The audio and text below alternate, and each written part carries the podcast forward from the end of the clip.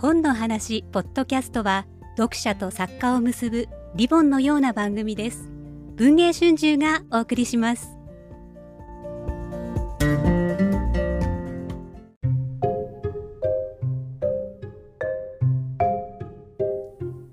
こんにちは。今日の本の話ポッドキャストです。本日の話題作試し聞きは内田舞さんのソーシャルジャスティス小児精神科医社会を見る。ハーバード大学准教授で小児精神科医の著者による日本社会への処方箋です。朗読は野上愛子さんです。プロローグ。妊婦のワクチン啓発で気づいたゼムとアス。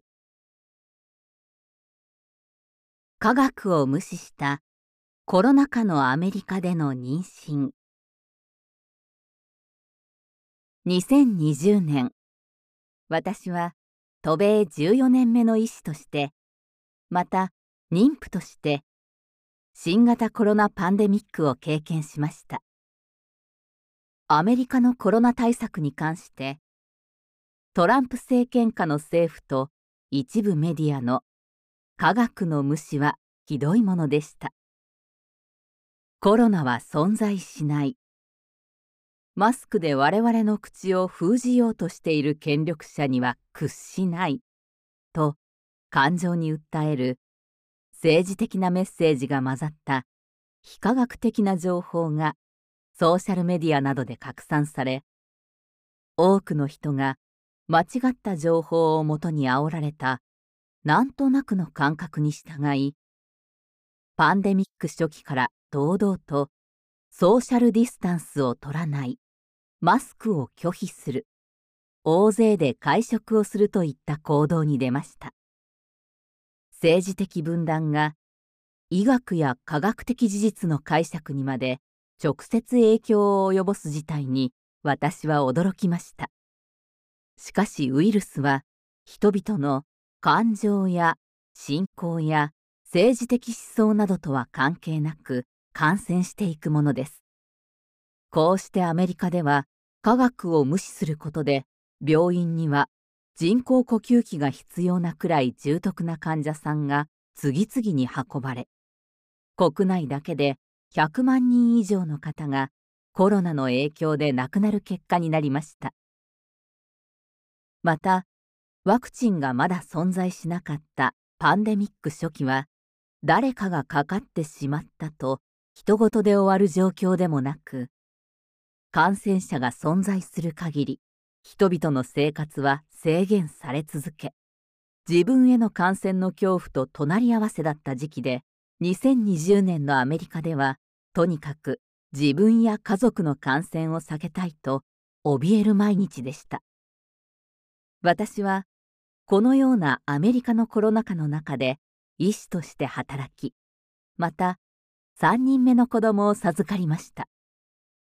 3人目は欲しいと思っていたものの、実際妊娠が分かった時には、喜びよりも不安の方が大きかったのです。妊娠中のコロナ感染は重症化のリスクが同世代の女性よりも高く、重症化してしまった場合は早産の確率が上がったりと赤ちゃんも数々の身体的なリスクにさらされます。ただでさえ妊娠中は肺が子宮に押し上げられて呼吸が苦しい状況なのにもし感染してしまったらどれだけ息苦しいことだろう。発熱が続いた場合にはどれだけお腹の中の赤ちゃんに負担がかかるだろう。夫や上の2人の息子たちにはどんな思いをさせてしまうだろうと考えましたまたアメリカの学校は通常学級に戻っておらず多くの公立学校は2020年3月より13ヶ月間閉鎖されリモートのみの授業でした我が家は一人にはしておけない5歳と3歳の子供たちが「ママお腹すいた。ママ、これどうやってやるの？ママ、怪我しちゃった。という中でリモートワークを強いられていた時期でした。何ヶ月間も育児と仕事の役割を夫と午前午後で交代してやりくりし、私の子供たちはいつになれば普通の学校生活や習い事を経験できるだろうか。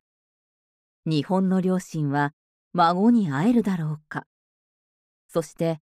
パンデミック中のリソースが限られた育児と仕事に挟まれた苦しい生活に、私自身はいつまで耐えられるだろうかと感じていたのです。